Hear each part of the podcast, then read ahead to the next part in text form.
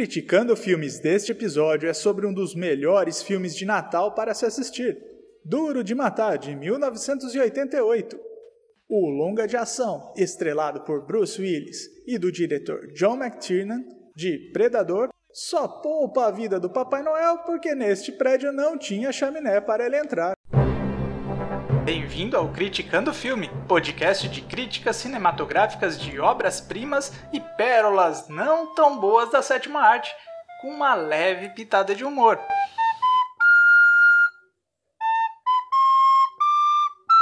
Interpretado por Bruce Willis, Joe McClane é um policial de Nova York, um cara normal que, na tentativa de salvar seu casamento com a esposa Holly, vai buscá-la no prédio onde ela trabalha na véspera de Natal, em Los Angeles. Ao chegar ao Nakatomi Plaza, um edifício de 40 andares, a confraternização da empresa é interrompida por um grupo de terroristas fortemente armado e pronto para fazer reféns. McLean poderia passar o Natal como qualquer homem na faixa dos 30 anos, ou seja, tomando esculacho da sogra, uma bela invejada do cunhado ou se vestindo de Papai Noel para fazer a alegria da criançada. Mas não, sem nenhuma outra alma para salvar o Natal dos reféns, McLean então consegue escapar da mira dos bandidos e precisa sozinho enfrentá-los e resgatar sua esposa. O policial conta com as orientações e incentivo do sargento Al Powell da polícia de Los Angeles, que está do lado de fora do prédio. Com lindas sequências explosivas, atos heróicos e muita forçação de barra, Duro de Matar ou Die Hard é um dos melhores e mais lembrados filmes do gênero ação. Mas por que é tão bom assim? Bem, vamos do início. O longa é, na verdade, uma adaptação cinematográfica do livro Nothing Lasts Forever, de Roderick Thorpe. O romance de 1979 teria sido escrito após o autor sonhar com o enredo, com algumas diferenças, no livro o protagonista é Joseph Leland, que vai a Los Angeles visitar a filha, no edifício que ela reside, e acaba se deparando com terroristas que, entre outras pessoas, têm a filha de Leland como refém. Em um contexto geral, o filme bebe da fonte de diversas sequências de ação que estão no livro.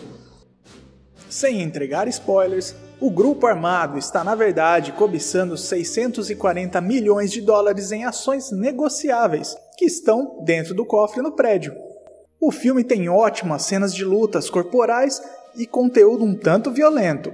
Além de dar cabo de toda a situação no interior do edifício, McLean ainda tem que lidar com o amadorismo do delegado de polícia e com um repórter sensacionalista, que, ao saber de sua identidade, exibe seus filhos na televisão.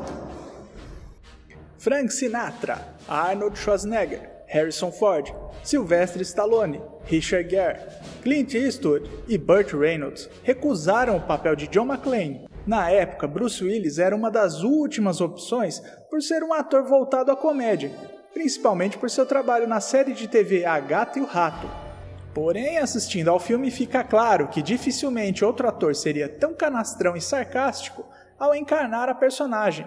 Esse, aliás, é um dos pontos altos do filme, a atuação de Willis ao dar vida a um personagem que, mesmo sendo um cara normal, todo ferrado e sozinho, tenta salvar o dia e consegue com maestria tirar sarro da situação toda e ainda acender um cigarro. Na verdade, ao longo do filme são seis, eu contei.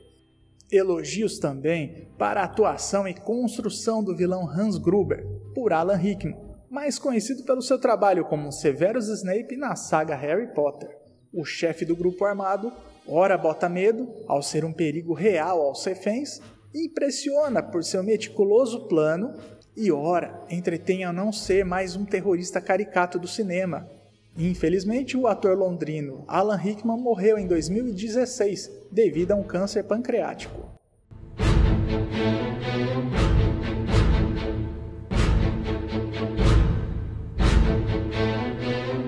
Inovador para sua época, o filme de ação tem um roteiro com poucos erros e um argumento sólido que se sustenta. Ao mesmo tempo que McLean quer salvar os reféns, não se importa de praticamente explodir o prédio todo. Embora tenha muitas inimizades dentro do prédio, o policial está construindo uma amizade com o Sargento Powell. Como todo bom filme de ação, não há tempo para luto. E claro, ao tentar salvar sua esposa e seu casamento, McLean não se importa em deixar várias mulheres viúvas. Esses elementos não prejudicam a obra audiovisual. Três coisas básicas fazem os filmes de ação serem bons. Não, não é tiro, porrada e bomba. As coisinhas são forçação de barra, mas com limites, claro, motivação e vingança. E pode reparar, isso está de forma absoluta nos filmes do gênero. Duro de matar é forçado, sim, mas divertido e com bom humor. As sequências de ação, tiros e explosões são muito bem dirigidas e filmadas. As personagens são cômicas com naturalidade. Um exemplo disso é o chofer Argley. Interpretada por Bonnie Bedelia, Holly, esposa de McLean, tem bravura e toma a frente, se destacando em algumas cenas. O filme tem a jornada do herói bem clara. Retrata toda a tensão claustrofóbica de um cara brigando contra o mundo para salvar a noite de Natal, no melhor estilo One Man Army, ou seja, exército de um cara só. E mais, o que é pior, estando sem sapatos.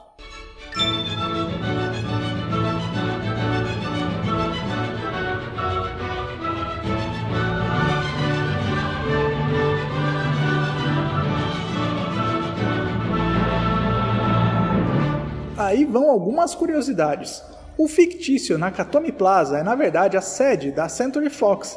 A empresa cobrou de si mesmo o aluguel pelo uso do prédio, que na época estava em construção. Com a agenda cheia, Bruce Willis gravava A Gata e o Rato durante o dia e Duro de Matar durante a noite.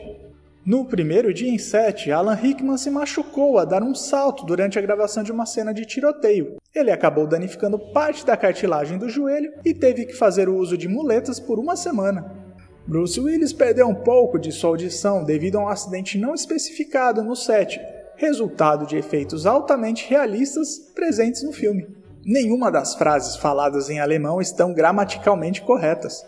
Na cena da queda no poço do elevador, o dublê deveria agarrar a primeira abertura. O erro foi aproveitado e usado para dar uma situação de maior perigo e, claro, amadorismo do personagem ao pular, que afinal não é nenhum Homem-Aranha. Duro de Matar recebeu quatro indicações ao Oscar de 1989, sendo efeitos visuais, edição, som e edição de som, não vencendo nenhuma.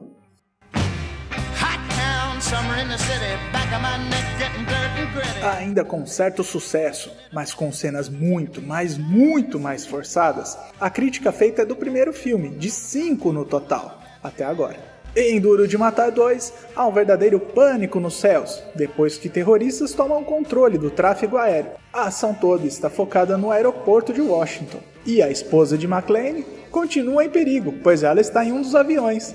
Em Duro de Matar 3, A Vingança, McLean, juntamente com Zeus, percorre as ruas de Nova York, evitando que locais sejam explodidos por um cabra obcecado que aparentemente tenta brincar com o policial.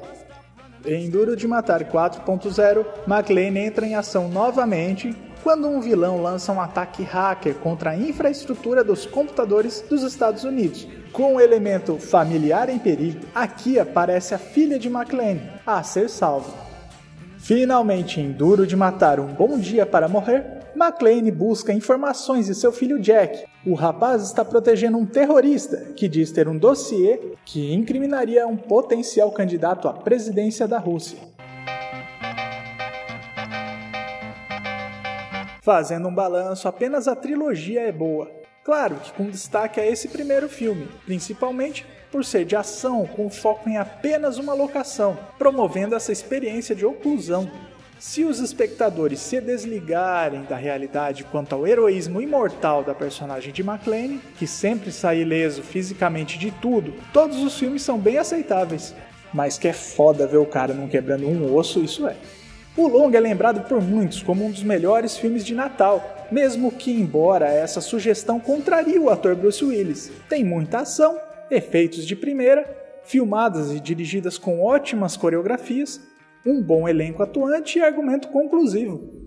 Duro de Matar é um verdadeiro marco dos filmes no final da década de 1980, com várias doses de humor canastrão e que se mantém vivo em outros filmes, séries, jogos de videogame e presença na cultura pop em geral. Realmente, com o passar dos anos, é um filme duro de morrer e duro de esquecer. Let it snow, let it snow, let it snow. O Criticando Filmes de hoje fica por aqui. Eu sou o Gui Real e agradeço a sua audiência. E que aí, motherfucker? Let it snow, let it snow, let it snow.